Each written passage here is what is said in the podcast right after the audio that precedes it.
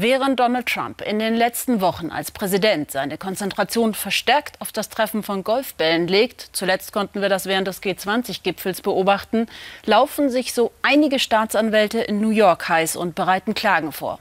Ich zähle nur ein paar der Anschuldigungen auf, die gegen den amtierenden Präsidenten erhoben werden. Steuerhinterziehung, Veruntreuung von Geldern, Verstöße gegen Gesetze zur Wahlkampffinanzierung, sexuelle Belästigung, Bestechlichkeit sowie Justizbehinderung. Bis jetzt schützt ihn seine Immunität, die er als US-Präsident aber bei Amtsübergabe verlieren wird. Christiane Mayer. Der Präsident war noch im Amt und siegesgewiss, als vor dem Trump Tower der Künstler Scott Labaido seinem Helden huldigt. Mein neuestes Meisterwerk heißt Rechter Haken. Nur wenige New Yorker haben wie er für Trump gestimmt, aber die halten umso stärker zum Präsidenten. So schlicht wie das Bild ist auch die Botschaft. Trump besiegt die Antifa, ein Kämpfer für Recht und Ordnung. Ich bin ein konservativer Künstler für Trump. In einer liberalen Stadt wie dieser stehe ich hier auf der schwarzen Liste wegen meiner Ansichten. Gleichermaßen unbeliebt ist sein Präsident. Schon als der vor vier Jahren vom Trump Tower ins Weiße Haus zog, galt er als Lügner, Frauenverächter und Hochstapler. Jetzt holen ihn außerdem noch seine alten und neuen Schulden ein. Er hat eine Menge Schulden, etwa eine Milliarde. Für 400 Millionen hat er sogar persönlich gebürgt. Und die werden bald fällig. Alle seine Geschäfte wurden durch die Pandemie schwer getroffen in den Bereichen Hotels, Immobilien, Reise und Freizeit. Uh,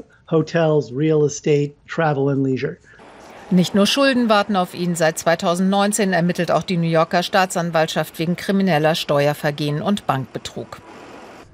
Schweigegeldzahlungen an die Pornostars Stormy Daniels und Karen McDougal hatten Trumps langjährigen Anwalt Michael Cohen in Bedrängnis gebracht. Er wurde am Ende wegen Falschaussage, Steuerhinterziehung und mehr zu drei Jahren Gefängnis verurteilt. Die Strafe fiel mild aus, weil Cohen ausgepackt hatte. Ich bin ihm blind gefolgt. Meine Loyalität hat mich alles gekostet. Rachel Mayman war eine der Staatsanwältinnen, die Michael Cohen vor Gericht brachten. Sie arbeitet jetzt für eine private Anwaltskanzlei. Sie weiß, was für Trump in New York auf dem Spiel stehen könnte. Im Moment wird wegen Vergehen ermittelt, auf die weniger als ein Jahr Gefängnis steht. Aber wenn auch wegen richtiger Verbrechen ermittelt wird, wie es den Anschein hat, geht es um deutlich mehr als ein Jahr, abhängig davon, wie hoch die mögliche Betrugssumme ist. It could become significant depending on the amount of money involved in the alleged fraud. Ihr ehemaliger Chef, der Bezirksstaatsanwalt von Manhattan, Cyrus Vance, erstreitet sich gerade vor dem Supreme Court acht Jahre von Trumps Steuerunterlagen. Es ist eine sehr weitreichende Untersuchung. Wenn Sie die Dokumente haben, wissen wir mehr. Aber sie scheinen etwas auf der Spur zu sein. Während der Untersuchungen zu Banken- und Versicherungsbetrug und Steuervergehen gegen das Trump-Imperium tauchen immer neue Fragezeichen auf, die auch andere Familienmitglieder betreffen. Die New Yorker Generalstaatsanwältin Letitia James hat schon Dutzende Verfahren gegen Trump und seine Regierung eingeleitet. Derzeit prüft sie, ob 26 Millionen Steuerabschreibungen des Trump-Unternehmens für Beraterhonorare legal waren. Geprüft wird unter anderem auch, ob Ivanka Trump indirekt hohe Beraterhonorare erhielt, die Trump dann von seiner Steuer absetzte. Auch Eric Trump musste bereits im Oktober aussagen. Die Frage, wurde der Wert von Trumps Besitztümern falsch angegeben, um überhöhte Kredite zu erlangen und Steuern zu sparen. Trumps drei älteste Kinder sind alle in die Untersuchungen verwickelt. Für sie ist es ein großes Risiko. Solange Trump noch Präsident ist, schützt ihn selbst die präsidiale Immunität, ein rationaler Grund, sich an das Amt zu klammern. Der Trump-Biograf Michael D'Antonio fürchtet jedoch, dass Trump und seine Familie inzwischen wirklich glauben, gewonnen zu haben. Die hängen alle mit drin und ich sehe keinen Ausweg für sie.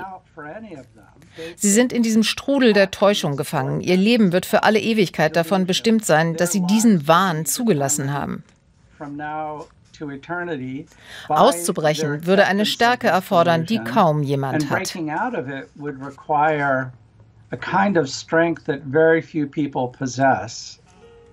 Der Trump-Clan muss zusammenstehen. Nach der verlorenen Wahl kommt die Abrechnung, zumindest in New York. Dann wird Trump wieder zu einem normalen Bürger und die New Yorker Justiz will ihn zur Rechenschaft ziehen. Es besteht die Möglichkeit, dass Trump, seine Firma, seine älteren Kinder und einige Geschäftspartner angeklagt werden. Und sollte er schuldig gesprochen werden, kann er nicht wieder als Präsident antreten und muss womöglich ins Gefängnis. Auch Trumps Frauenverachtung scheint ihn einzuholen. Jean Carroll verklagt Trump in New York wegen Verleumdung. Er bestreitet, sie in den 90er Jahren vergewaltigt zu haben. Sie sei auch gar nicht sein Typ. Aber die Schauspielerin behauptet DNA-Beweise zu haben und setzt auf die New Yorker Justiz. Jeder muss vor dem Gesetz gleich behandelt werden. Und nur weil jemand Präsident war, bekommt er keine Vorzugsbehandlung. Trump vor Gericht? Für den Trump-Fan Scott eine undenkbare Möglichkeit. Ganz egal, wie der Mann sich als Präsident benimmt oder als Mensch. Man kann diesen Mann nicht stürzen. Er ist ein Mann des Volkes. Egal, welcher Unsinn aus seinem Mund kommt oder welche Farbe seine Haut hat oder wie seine Haare aussehen. Uns ist das alles egal. Auch wenn New York Trump am Ende zur Strecke bringen würde, für Scott und Millionen Republikaner geht der Personenkult weiter. Donald Trump ist für sie noch lange nicht KO.